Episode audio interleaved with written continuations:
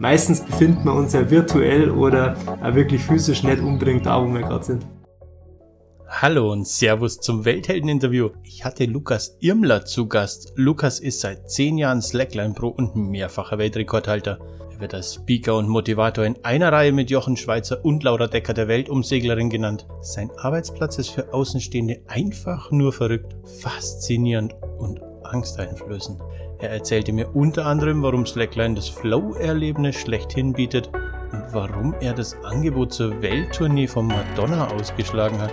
Ich fand das Gespräch mit Lukas sehr inspirierend und werde mir definitiv im Sommer auch eine Slackline in den Garten zimmern.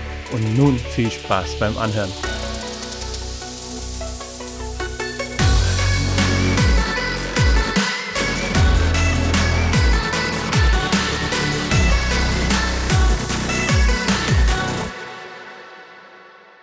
Herzlich willkommen, mein Name ist Philipp Pitzel, mir gegenüber sitzt Lukas Irmler.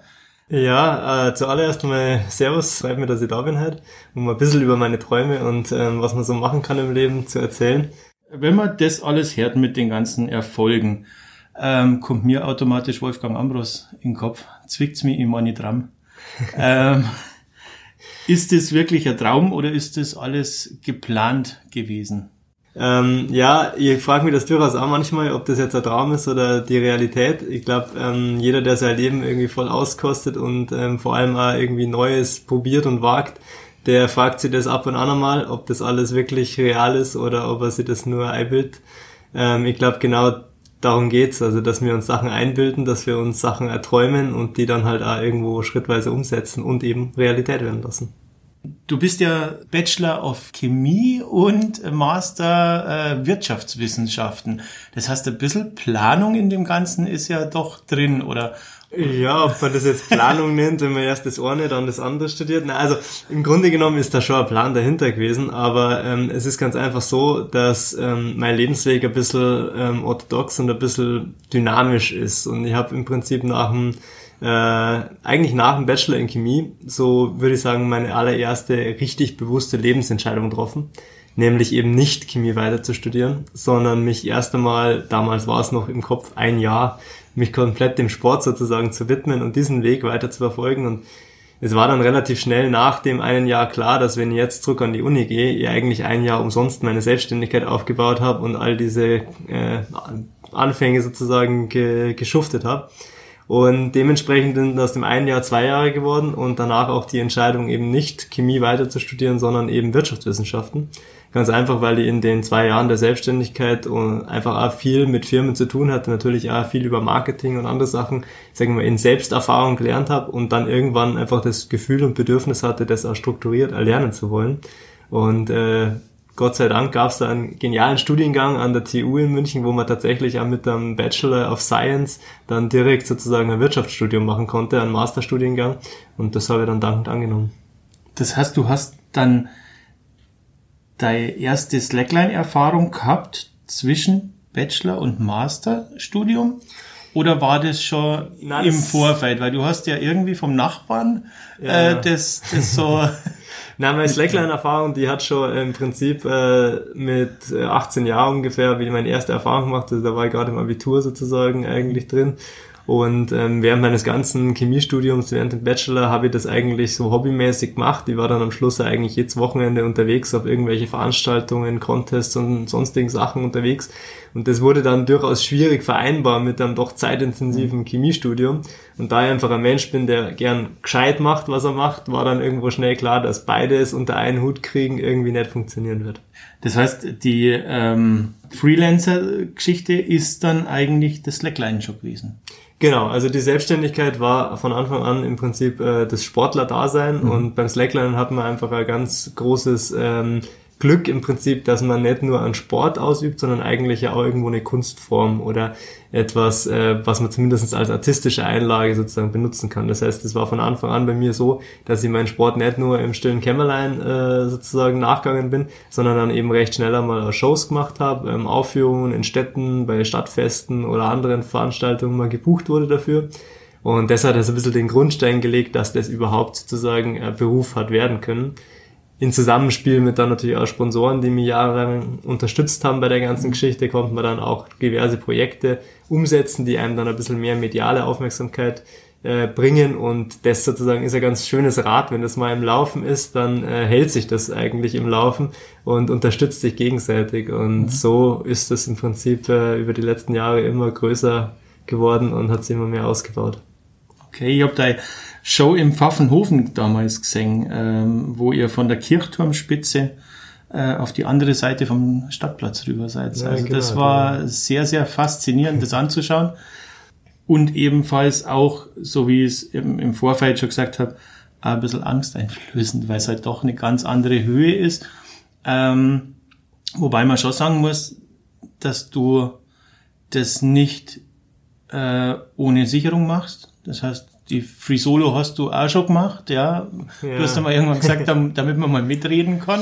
Aber, ja. aber überall sind eigentlich die Sicherungen, Gott sei Dank, ja mit drin. Ja. Genau, na, ich denke mal, es ist, ich bin, bin ein Mensch, ich bin der Ansicht, man sollte seinen Ängsten durchaus ins Auge schauen und denen nicht äh, aus dem Weg gehen. Aber unnötiges Risiko muss man auch nicht eingehen. Also es ist natürlich schon wichtig, sich immer wieder auch in Situationen zu begeben, die einen fordern, die einen vielleicht auch mal überfordern. Aber gerade um sich in einer Situation sozusagen zu begeben, die einen potenziell überfordert, braucht man halt zuallererst einmal diese Absicherung. Mhm. Und nur so kann ich eigentlich auf das Slackline wirklich auch an meine und über meine Grenzen gehen. Sonst müsste die immer immer im Komfortbereich bleiben, sonst müsste die immer nur reproduzieren, was ich wirklich sicher kann, weil ich es mir sozusagen ja eigentlich nicht leisten kann, von so einer Slackline runterzufallen, weil wenn das passiert, bist du tot.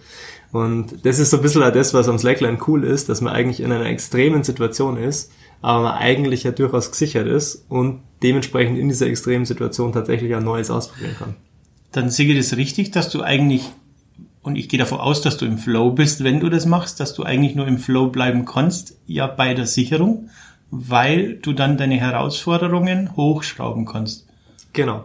Im Prinzip ist es äh, absolut, ist Slackline absolute Flow-Geschichte. Ähm, manche Sachen im Slackline-Sport mehr, manche weniger. Also jetzt gerade zum Beispiel sehr lange Slackline-Begehungen oder Highline-Begehungen, äh, wo man wirklich äh, stundenlang unterwegs ist, einfach nur in eine Richtung zu marschieren, ist, ist sagen wir, der absolute Flow. Also da gibt's für mich nichts nix Flowigeres eigentlich auf der 1000 Meter ähm, äh, mit verbundenen Augen zum Beispiel. Genau, also genau, gerade wenn es dann eben noch so einen, so einen wichtigen Sinn wie das Sehen wegnimmst, dann äh, verlagert sich halt noch viel mehr auf das Hier und Jetzt, weil du nicht mehr abgelenkt bist durch deine Umgebung, sondern wirklich nur noch dein Körper Körper und deine direkte Umgebung spüren kannst. Und da hast du natürlich ein Flow-Erlebnis ähm, vom Feinsten, wo es wirklich nur noch um diese nächste Sekunde geht, nur noch um diese aktiv erlebte, äh, äh, aktiv erlebte ähm, Realität geht eigentlich und wo wirklich gar nichts mehr sonst eigentlich Platz hat drin. Und das ist natürlich schon wahnsinnig cool, weil in der heutigen Zeit sind die Momente, in denen wir wirklich im Hier und Jetzt sind, doch ziemlich selten geworden. Meistens beschäftigen wir uns irgendwie mit der Vergangenheit oder noch viel mehr mit der Zukunft und sind irgendwie beschäftigt zu planen und äh, irgendwas ähm, vorzubereiten oder in Kontakt zu sein mit irgendjemand anders. Aber meistens befinden wir uns ja virtuell oder äh, wirklich physisch nicht unbedingt da, wo wir gerade sind. Mhm. Du hast ja gerade gesagt, ähm, äh, den Sinn äh, des Sehens hast du da weggenommen und bist richtig ins Spüren gekommen. Was wären äh, so die, die Entscheidung, wenn, wenn du dich entscheiden müsstest zwischen Hören, Sehen und Fühlen. Was würdest du für einen Sinn abgeben? Ja, das ist eine zähe Entscheidung. Also das sind natürlich alles drei wahnsinnig wichtige Dinge. Ähm, aber ich muss ehrlich sagen, also ich glaube, ich würde am liebsten aufs Hören verzichten, weil das, was manche Leute am Jammern sind, das könnte man dann sparen. Und Sehen und Fühlen sind einfach Dinge, ich glaube, auf die kann man wirklich fast nicht verzichten. Und beim Hören, wenn der Gleichgewichtssinn, der im Ohr sitzt, dann auch noch gestört wäre, dann wären wir schon wieder wahrscheinlich aus dem Flow draußen. Dann waren wir einen Schritt weiter, aber im Grunde genommen ist dieses Gleichgewichtsorgan im Ohr ja auch nur ein Element von der Balance äh, mhm. sozusagen. Also im Grunde genommen hat man ja diese visuelle Referenz, das Sehen, was man eben zum Beispiel beim Blindteilangehen rausnimmt. Äh, dann hat man natürlich eben das Innenohr, was einem einfach die Lage des Körpers irgendwo signalisiert, mhm. vor allem des Kopfes. Ähm, und dann hat man aber natürlich einfach schon noch diese muskuläre, das muskuläre Feedback, also sprich dein Gespür, wo dein Körper sich befindet über die Lage im Raum. Und das ist fast noch wichtiger auf der Slackline, weil du bist nicht unbedingt gerade auf so einer Slackline. Die wird ausgelenkt, die wird bewegt, die ist permanenter Veränderung unterworfen, die ist auch steil, also sprich am Anfang geht es erst einmal runter, am Schluss wieder hoch da ist sozusagen das Gleichgewichtsorgan im Ohr sowieso ein bisschen überfordert und das Gespür und diese Erfahrung, die man auch hat, ist, glaube ich, wesentlich wichtiger. Man kann sich das Ganze mal beim, beim Michi Düx anschauen, das ist im Internet drin, bei Bergauf, Bergab. Der hat äh, das ja mal am Boden probiert auf ja, das Slackline genau. und das hat super funktioniert. Und dann hast du ihn mit in die Berg genommen und hast gesagt, äh, jetzt steh doch mal auf am Seil. Ja, ja, das war und, dann was äh, anderes. Äh, genau, also für jeden, der sagt, er, er kann es im Garten ganz gut und das klappt doch, ähm, da sieht man dann, wie das ist mit dem, man läuft erstmal bergauf und dann bergab oder umgekehrt. Das ähm, ist eine ganz andere Hausnummer und ich glaube, dann erkennt man erst, was da für ein äh, Wahnsinnstalent äh, notwendig ist für das Ganze. Ja, also Silent ist natürlich was ganz was anderes. Da hat man eben diese Höhenkomponente dabei, einfach diese Angst, ähm, weil man physisch halt mit dem Abstürzen konfrontiert ist und das kriegt man natürlich nicht aus dem Kopf raus. Und gerade die ersten Erfahrungen da sind natürlich schon sehr einschneidend und intensiv. Ähm, allerdings ist natürlich schon auch so, dass jeder, der normal Slacklinen kann, zumindest potenziell die Fähigkeiten mitbringen würde, um auch auf so einer Highline sozusagen aufzustehen und zu laufen. Und ähm, es gibt inzwischen also Highline-Kurse, wo man so durchaus mal ausprobieren oder mhm. wirklich auch tiefgreifender lernen kann. Und ähm, jeder, der sich dafür interessiert, der kann da auch mal beim Münchner Slackline-Verein vorbeischauen. Slackline München e.V., gell? Den genau. habt ihr gegründet jetzt. Ja. Haben wir jetzt vor kurzem gegründet und es ist so ein bisschen die, soll ein bisschen die Anlaufstelle für ähm, Leute sein, die sich für den Sport interessieren, die vielleicht auch den Sport schon machen und Anschluss suchen. Und da kann man sicherlich auch vieles Neue lernen und einfach auch in regelmäßigen Trainings sich ein bisschen mit äh, Gleichgesinnten austauschen oder einfach mal reinschnuppern in so einen Sport. Also einfach bei der Facebook-Gruppe mal vorbeischauen. Genau, einfach mal ein Message schreiben. Es gibt auch wöchentliche Slackline-Treffen im Park oder in Hallen im Winter und da kann man sich ja mal dazu stoßen. Mhm. Das, das heißt, du bist eigentlich jemand, der so wie du sagst, äh, alle Sinne benötigt, könnte vielleicht einen wegnehmen, aber du eigentlich benötigst sie. Du, du bist auch ähm, sehr in deiner Mitte ruhend. Also wenn man mit dir spricht, bist du sehr ruhig, gelassen. Wie oft machst du Yoga oder, oder meditierst du? Weil das ist, glaube ich, äh, auch äh, sehr wichtig. Ja, also sag mal, die, die Selbstwahrnehmung und die, ähm, ja, auch das Finden der inneren Mitte ist sicherlich in, in jedem Leben ziemlich wichtig. Und wenn man da so ein bisschen einen Pol gefunden hat, bei mir ist natürlich der Sport einfach das, was mich immer wieder in die Mitte zurückholt ähm, dann hilft einem das natürlich sehr. Yoga ist tatsächlich inzwischen eigentlich fast ein tägliches Ritual bei mir geworden. Ähm, ich habe äh, letztes Jahr war ich in Indien, vorletztes Jahr war ich in Indien ähm, und habe dort äh, eine Yoga-Lehrerausbildung auch gemacht.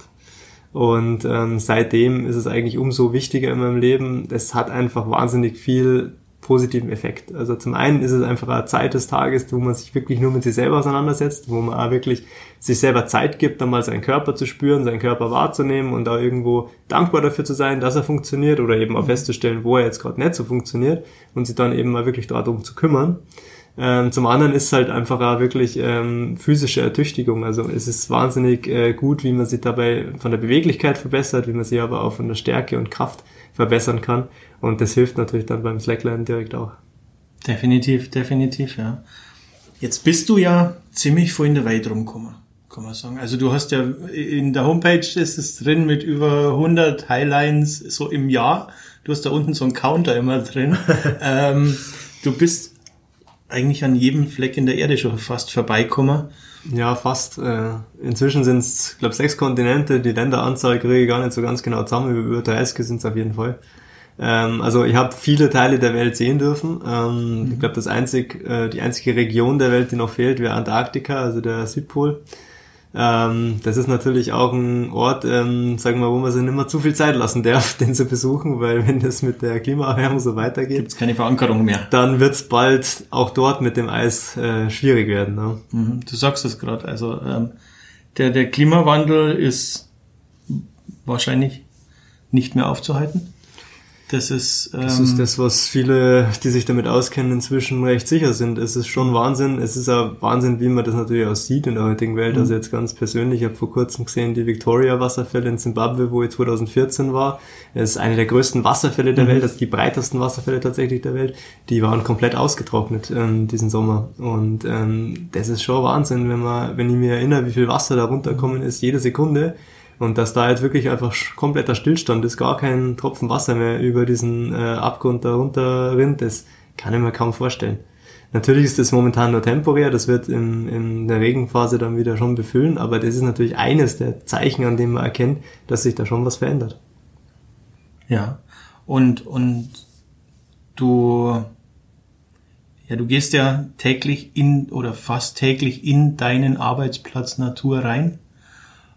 Und wenn du merkst, dein Arbeitsplatz verändert sich, dann ist es wahrscheinlich nicht nur schade, sondern, sondern auch äh, irgendwas sträubt sich doch da bei dir, oder? Und, und gleichzeitig ist es aber ja so, dass du ja auch hinkommen musst an die Flecken in der Erde und da ja hin und her fliegst wahrscheinlich. Äh, das ja. ist, das ist ja Du, du hast so einen Zwiespalt wahrscheinlich drin. Das ist ein Dilemma, ja. Also das ist tatsächlich ähm, natürlich so eine Situation, wo man in der heutigen Welt eigentlich immer wieder in so Situationen kommt, wo man sich eigentlich nur zwischen Übeln entscheiden kann. Ähm, bei mir ist es halt einfach so, mein Beruf bringt es mit sich, dass ich irgendwie in der Weltgeschichte rumfliegen muss eigentlich. Das habe ich mal so ausgesucht.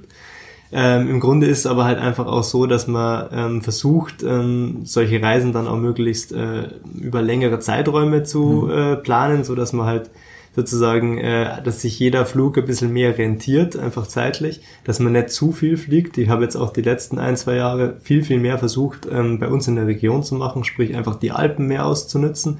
Und ich würde auch super gerne noch viel, viel mehr in den Alpen machen. Das Interessante an der Geschichte ist, da beißt sie dann so ein bisschen die Kuh in den eigenen Schwanz, weil da ist jetzt dann im Prinzip der Naturschutz der Alpen, der sozusagen mir ganz viele Grenzen äh, auferlegt, was sozusagen genehmigungstechnisch bei uns geht. Und dementsprechend können wir ganz viele Aktionen ähm, auf entweder aufgrund von Naturschutzregelungen, die durchaus eine Berechtigung haben, aber manchmal auch ein bisschen stark ausgelegt werden, ähm, zum anderen aber einfach auch wegen anderen Genehmigungsfragen wie Luftfahrtsicherheit und solchen Themen bei uns einfach nicht durchführen. Und da bleibt mir dann schlichtweg die Wahl, entweder keine zwei Kilometer Leine zu machen oder halt für so eine Leine, die schon gemacht wird, nach Kanada zu fliegen und bei so einem Event dort dabei zu sein. Und bisher habe ich mir da immer noch dafür entschieden, dahin zu fliegen und mitzumachen. Ähm, wenn sie es in der Zukunft vermeiden lässt oder sie nicht, sage ich mal, für mich relevant auszahlt, dann werde ich das immer versuchen zu vermeiden. Was ich momentan versuche stark zu machen, ist einfach Flüge zu verbinden. Sprich, ich reise jetzt momentan zum Beispiel, ich werde jetzt dann dieses Wochenende habe einen Vortrag in der Schweiz, in Zürich und werde dann von Zürich aus ähm, nach Indien fliegen, von Indien nach Hamburg zurückfliegen für den nächsten Vortrag und dann mit der Bahn zurückfahren. Das war jetzt so ein bisschen mein eigener Kompromiss. Ja. Da habe ich dann sozusagen diesen einen Flug, den ich so oder so hätte nehmen müssen, mit zwei anderen Sachen verknüpft und sozusagen die Bahnfahrt dann am Schluss drin, um halt nicht nochmal einen Inlandsflug zu nehmen, weil das ist, finde ich, genau das, was wirklich am schlimmsten ist und was man wirklich vermeiden kann. Und ähm, so muss man, glaube ich, jeder für sich so versuchen, äh, einen, einen Kompromiss zu finden und vor allem mal was zu finden, was sich mit seiner Lebensweise vereinen lässt.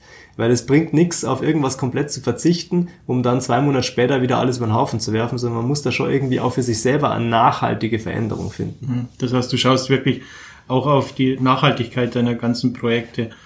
Und wenn wir, wenn wir schon bei den Projekten sind und du ja ähm, Master of Wirtschaftswissenschaften hast, ähm, wie ist das bei Projekten? Wenn du jetzt irgendwo ähm, zwei Punkte siehst, die sich wahnsinnig toll miteinander verbinden lassen und da äh, ähm, schon gedanklich deine Highline gespannt hast, ähm, musst du dann zu deinen Sponsoren gehen und die, die Idee pitchen? Kommen die Sponsoren auf dich zu und, und wie, wie planst du deine Projekte ja. durch? Also so, so ein Projekt ist, äh, oder die Projekte sind insgesamt natürlich sehr, sehr unterschiedlich im Grunde genommen ähm, ist es meistens schon so, dass die Ideen natürlich von mir kommen, also dass ich irgendwo eben so eine Leine mir vorstelle, mir erträume oder auch wirklich, ähm, sagen wir mal, ganz in, in normaler äh, Recherche einfach einen Platz finde, äh, der sich super dafür eignen würde.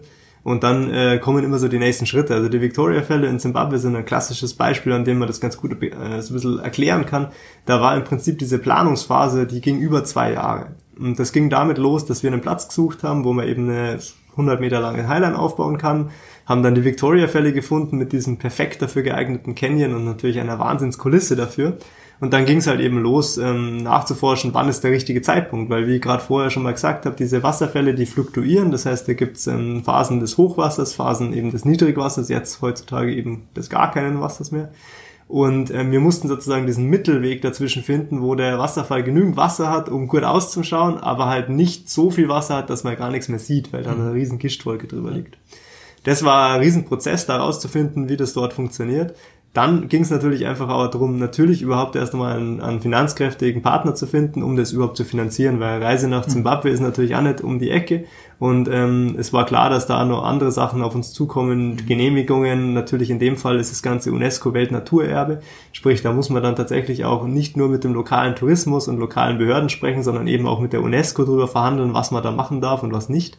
Und da geht es in allererster Linie mal drum, dass man sich halt einfach auch lokal Partner sucht. Also Leute findet, die dann eben diese Idee für sich auch irgendwo nutzen können und die dementsprechend dann auch hinter der Idee stehen. Die du begeisterst und anzündest genau, auch für das Ganze. Die man sozusagen mit seinem mhm. Traum ansteckt. Ja, und okay.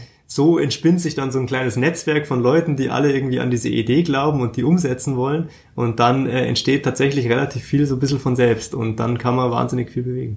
Also bist du der, der auf der Line ist, aber im Hintergrund äh, gibt es da ganz, ganz viele, die da mit an diesem Projekt arbeiten, mit für das Projekt auch fiebern, dass so Großprojekte genau, ja. ähm, auch wirklich funktionieren und dann äh, für diese eine Minute, zwei Minuten medial dann auch so wirksam sind. Erstens, dass das für die Sponsoren auch wieder, ähm, ich sage mal, reerwirtschaftet ja, wird und ähm, äh, ja, dass, dass das Ganze dann auch medial wirkt. Ja, das ist Wahnsinn. Also Slackline ist natürlich auf dem Bild immer irgendwie eine Person, die da im Zentrum steht, die auf der Slackline eben balanciert. Äh, in meinem Fall eben meistens ich und das ist, äh, das wirkt immer so, als ob man da so ein Single Player wäre. Aber mhm. im Grunde genommen ist das natürlich auch wieder so ein Snapshot. Das ist ein Ausschnitt aus dem Gesamtbild und das ganze Team, was so dahinter stellt, um das zu bewerkstelligen, oft natürlich auch andere Slackliner, die diese Slackline auch überqueren, die, ähm, die sieht man auf diesem einen Bild nicht. Mhm. Ähm, Im Grunde genommen ist das aber wie bei jedem Projekt sozusagen, du brauchst immer eine starke das Fundament, eine starke Basis und äh, das ist wie bei einem Eisberg, das meiste liegt halt unter der Oberfläche und man sieht es halt wirklich erst, wenn man ganz genau hinschaut. Okay, spannend, spannend. Hätte ich nicht so gedacht. Ähm, ja, wenn wir von Projekten oder wenn du von Projekten sprichst, dann kommt mir da die Story mit der Madonna in den Sinn. da hat äh, anscheinend das Management bei dir angefragt gehabt für eine Show und ähm, äh, du hast gesagt, nee, das passt nicht in, in meine Planung rein. Ähm, ja. Da kann man jetzt sagen, spinnt ja. Oder man kann sagen, kann man äh, äh, völlig, völlig richtig entschieden. Die andere Frage ist dann, die man gleich noch dranstellen kann, wenn das Cirque du Soleil anrufen würde, wäre das was anderes? Ähm, ja, das ist wie bei jeder Sache, man muss immer die Gesamtrahmenbedingungen betrachten. Es ging damals tatsächlich nicht um eine einzelne Show, sondern um eine Welttournee eigentlich. Also jetzt könnte man sagen, noch blöder der Junge. Aber im Grunde genommen ging es darum, äh, ich hatte den Anruf und das Angebot, Madonna würde mich als Slackliner sozusagen auf ihre Welttournee mitnehmen. Und jetzt sagt natürlich jeder erst einmal, schlägt die Hände im Kopf zusammen und sagt, die Chance deines Marken Lebens äh, sofort, egal was ist. Aber das Interessante an der Geschichte ist halt, dass ich zu dem Zeitpunkt ähm, eigentlich frei war. Ich hatte keine mhm. Verpflichtungen universitärerweise oder so. Ich war nicht mehr in der Uni und ähm, hatte aber eigentlich mein Jahr mit Projekten, mit Sponsoren, auch mit eigenen Träumen und Ideen schon, sage ich mal, relativ weitestgehend vor mir und mhm. im, im Kopf. Und natürlich auch ähm, äh, eine Freundin und alles außenrum, wo ich, äh, sage ich mal, schon auch äh, mich wohlgefühlt habe in der Umgebung. Und ähm, es hieß, hätte dann gehießen, sozusagen, ich muss äh, nächste Woche nach New York fliegen, das Training beginnt und dann bist du ein Jahr unterwegs. Ähm, Im Grunde genommen alle drei Tage in einer anderen Stadt mhm. und machst irgendwie 100 Shows, ähm, wo du eigentlich immer genau dasselbe machst und deinen eine Minute Auftritt in dieser Gesamtperformance hast. sind wir und, wieder bei dem Flow-Thema wahrscheinlich. Genau, und da habe ich mir dann natürlich sofort gedacht, um Gottes Willen, das ist überhaupt nicht so, wie ich mir mein Leben vorstelle. Mhm. Und es hat einfach zu dem Zeitpunkt nicht passt für mich. Und ich bin wahnsinnig froh, dass ich damals quasi stark genug war, da Nein zu sagen, weil die Versuchung war natürlich da. Aber ich habe es nie bereut, Nein zu mhm. sagen. Und ich glaube, es war genau die richtige Entscheidung für mich. Es hat sich natürlich ein anderer Slackliner gefunden, der das gemacht hat. Und für den war es natürlich auch die richtige Entscheidung. Aber ich glaube, das ist das Wichtigste im Leben, dass man einfach erkennt, was ist eine Chance, die auch wirklich für mich passt. Und es hilft nichts, wenn es eine geniale Chance ist, aber wenn man es nicht gern macht, dann bringt es auch nichts. Ja, das stimmt. Und vorwärts leben, rückwärts verstehen, dann im Endeffekt ist es dann auch die Absage eigentlich an Cirque du Soleil, wenn er zusagen würde, weil das wäre wahrscheinlich das gleiche Flow-Thema, richtig? Ja, also Cirque du Soleil ähm, und, und Zirkus im Allgemeinen würde ich jetzt nicht pauschal ablehnen. Ähm, mhm. Da gibt schon interessante und spannende Sachen. Mhm. Ich glaube, ich habe persönlich einfach ein Problem damit, wenn ich jetzt in einen monotonen Arbeitsrhythmus geraten würde. Das ist einfach nicht die Welt, für die ich mich entschieden habe. Ich habe mich für ein Leben des Abenteuers entschieden. Ich habe mhm. mich für ein Leben entschieden, das eigentlich davon lebt, immer wieder neue Herausforderungen zu haben. Mhm. Und ähm, die kann man zwar natürlich auch im Kleinen finden, aber für mich ist es nicht das Richtige, jeden Tag sozusagen dieselbe Show zu reproduzieren. Auch wenn es äh, wahnsinnig ähm, cool ist, äh, vor, einer, vor einem Publikum zu performen, vor einem Publikum zu stehen. Aber das habe ich heutzutage auch mit meinen Shows, mit meinen Vorträgen, habe ich immer wieder die Gelegenheiten und ich habe immer wieder ein anderes Publikum vor mir. Und ich habe aber auch immer eine neue Herausforderung, weil es eben eine andere Location, ein anderes mhm. Thema oder ein anderes Slackline-Rekord ist. Ja. Und so, sage ich mal, passt mir das viel besser. Das glaube ich, das glaube ich, ja. Und ähm, so wie du sagst, du machst immer wieder was anderes. Wann hast du denn das letzte Mal was zuerst gemacht? Ja, das ist eine beliebte Frage. Ich mache meistens fast jeden Tag irgendwas Nice, ohne es zu merken, so wie wir alle. Aber das letzte, was jetzt mal, sagen wir mal, richtig groß für mich neu war, ist, ich habe äh, mit 30 Jahren, also letzten Winter, zum allerersten Mal angefangen, Ski zu fahren. Jetzt wird natürlich jeder der, der immer in den Bergen unterwegs. Genau, jetzt wird natürlich jeder sagen, wie du bist bis 30 nie Ski gefahren. Ich gesagt, nein, ich bin einmal auf Langlauf-Ski gestanden, aber das war's dann auch schon. Also letztes Jahr bin ich dann mit einem Spätzle von mir mit auf eine Skitour gegangen. Das war meine erste Skierfahrung. Und dann stand ich da auf dem Berg oben und dann habe ich gesagt, jetzt fast oben. Und dann gesagt, ja, und wie geht das? Und dann habe ich gesagt, das findest du jetzt dann aus. Super. Also es ist nie zu spät, irgendwas Neues anzufangen, auch wenn man schon lang, jahrelang versäumt hat, es anzufangen, ist egal. Ähm, man muss nur wirklich sie einfach reinhauen und probieren. Und das hat an, an Weihnachten gar nicht so ausgeschaut bei Instagram, wie du die Ski im hinten drin gehabt hast, im Gepäck und den Berg hoch. Da hat man gedacht, du hast nie was anderes gemacht. Also ja, es ist meine, meine zweite Saison sozusagen, also nach letztem Jahr. Ähm, und ich habe natürlich jetzt schon einige Skitage ähm, hinter mir. Und inzwischen funktioniert es also halbwegs, aber meine Freundin sagt immer nur, dass ich irgendwie ausschaue wie so ein Eisbär, der gerade Laffer lernt. Super. Ähm, also es ist durchaus noch amüsant für die Leute, die mit mir unterwegs oh, sind.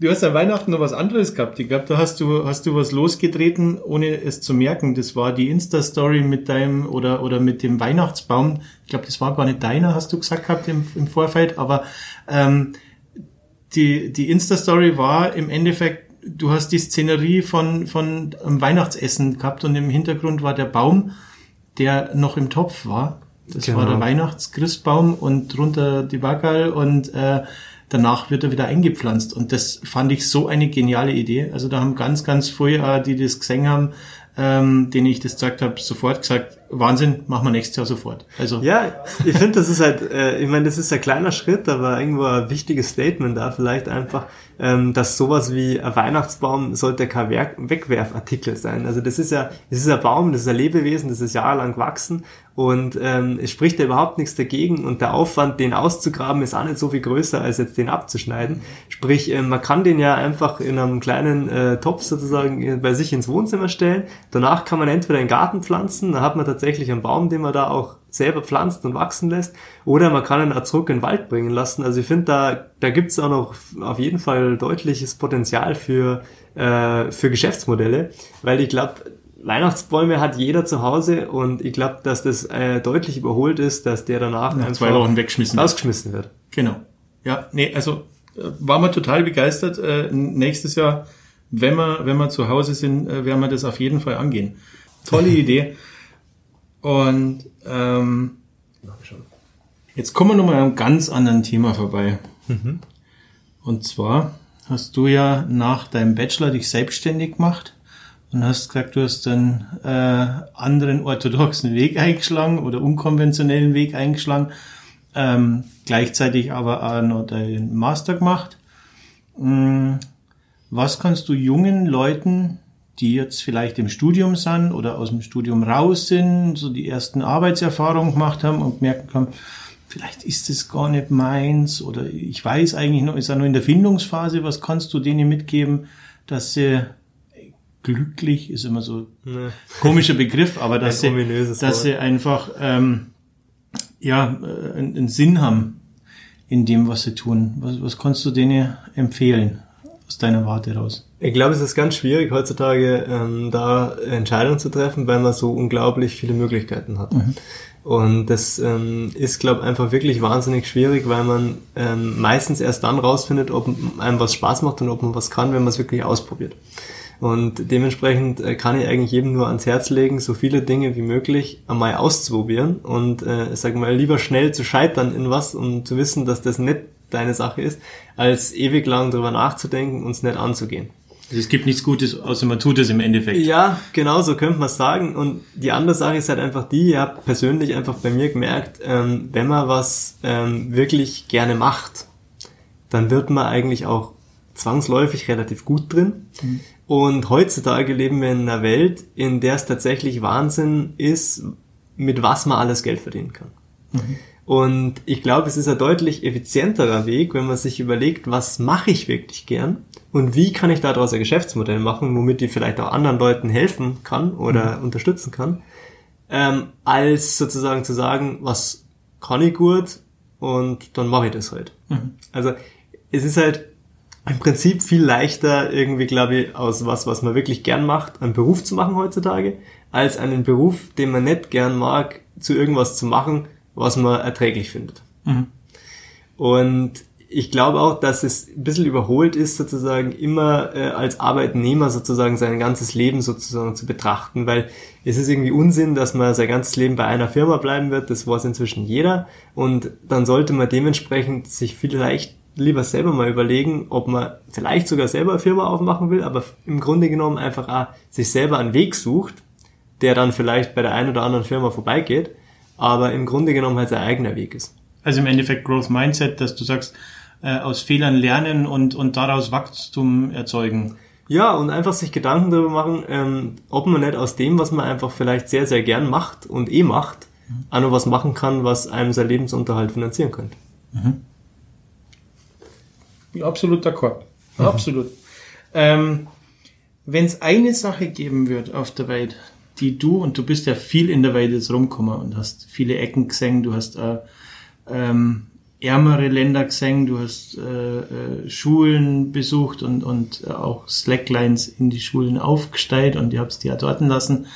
Ähm, wenn du eine Sache verändern könntest auf der Welt oder, ähm, oder mitbegleiten könntest, ähm, was, was wäre das? Was fällt dir dazu spontan einfach? Ja. Da fallen einem spontan hunderte Sachen ein, die mhm. in der Welt geändert gehören. Ähm, ich glaube, eine der Sachen, die, die ich auch irgendwo realistisch finde und die für mich selber jetzt auch viel an Stellenwert gewonnen hat in letzter Zeit, ist, äh, ist Ernährung. Und ich glaube, dass das einfach was ist, wo jeder für sich irgendwie dran drehen kann mhm. und das in Summe relativ viel bewirken könnte. Und ähm, ich selber ähm, ernähre mich jetzt eigentlich äh, vegetarisch auf jeden Fall und versuche sozusagen auch irgendwo diese Übergang zum ähm, veganen Leben irgendwo mhm. hinzubekommen. Und mir wird ähm, da einfach auch bewusst, wie viel ähm, ja, wie viel diese Fleischindustrie auf der Welt eigentlich ähm, mit Kaputt sich macht. zieht und wie ineffizient auch mhm. dieses System eigentlich ist, ja. Und ähm, ich glaube, das, was ich ähm, was ich da jetzt am, am ersten antworten würde, ist eigentlich nicht einmal ähm, die Welt zum äh, Vegansein zu konvertieren, sondern den Leuten irgendwie ein Bewusstsein dafür schaffen, dass es andere Wege der Ernährung gibt, als den, den man sozusagen von seinen Eltern mitbekommen oder erlernt hat dass man sich einfach bewusst wird darüber, wie könnte ich mich ernähren, dass man sich auch wirklich bewusst für eine Art von Ernährung entscheidet mhm. und ähm, dass man da vielleicht auch tatsächlich in, in unseren Breitengraden ein paar andere Optionen bekommt ähm, in Form von was angeboten wird in Restaurants, was vor allem eben aber auch in Kantinen, in zum Beispiel auch ähm, bei Studenten äh, in der Mensa und sonstigen Sachen angeboten wird, weil wenn da sich sozusagen einmal ein bisschen was wandelt und da vielleicht der Überhang oder Übergewicht für vegetarische Gerichte vorhanden wäre, dann glaube ich, äh, wäre damit erstens mal schon richtig viel Masse gemacht und zweitens auch irgendwo langsam jeder vielleicht äh, dazu äh, gebracht, dass einfach auch ein vegetarisches Gericht ein wahnsinnig gutes Gericht sein kann. Das ist ein, ein toller Appell äh, von über Ernährung von, von ähm, Slackliner und, und äh, wo wir eigentlich an einem ganz anderen Thema waren. Und ich habe mit einem mit einer ganz anderen Antwort eigentlich gerechnet als wie Ernährung und ich finde das finde das klasse und äh, ich freue mich, dass du hier bist und dass du hier warst und äh, ich hätte noch ähm, eine letzte Geschichte und zwar möchte ich den Hörern noch was ans Herz legen. Ähm, in Erding bist du am 10. Februar bei der VHS. Genau. Da hast du einen Vortrag. Schaut's vorbei, wenn es euch irgendwie möglich ist. Ähm, In Ulm bist du am 13. März in, äh, in den Denkanstößen. Genau, das sind jetzt zwei Vorträge, wo man sich auch mal anhören kann, was ich äh, so erlebe und was man vielleicht daraus auch lernen kann. Und das sind Publikumsvorträge, sprich, da kann jeder vorbeikommen und ist natürlich herzlich willkommen. Und ansonsten zirkt euch die waghalsigen Aktionen und Rekorde einfach vom Lukas äh, mal äh, rein unter lukas-irmler.com Schaut bei Insta vorbei bei ihm, folgt der es macht wirklich Spaß ähm, und, und es sind irrsinnige Beutel und auch Videos, die da dabei rauskommen. Und wenn ihr wirklich selber Bock habt auf Slackline und wollt euch da organisieren, Facebook-Gruppe, gell? Slackline München e.V. Genau, einfach mal vorbeischauen oder mir einfach auch eine Nachricht schreiben, auch mit jedem anderen Feedback oder mit jeder Idee, die euch kommt. Vielleicht habt ihr ja zwei Berge bei euch zu Hause, die sich vielleicht verbinden lassen würden. Also ich bin für alles offen und freue mich natürlich immer über Nachrichten und ähm, wenn ihr Fragen habt, natürlich auch gern. Lukas, vielen lieben Dank und wir stoßen jetzt einfach mal mit dem Weißbier. Ja, danke, dass ich hier sein durfte. Danke.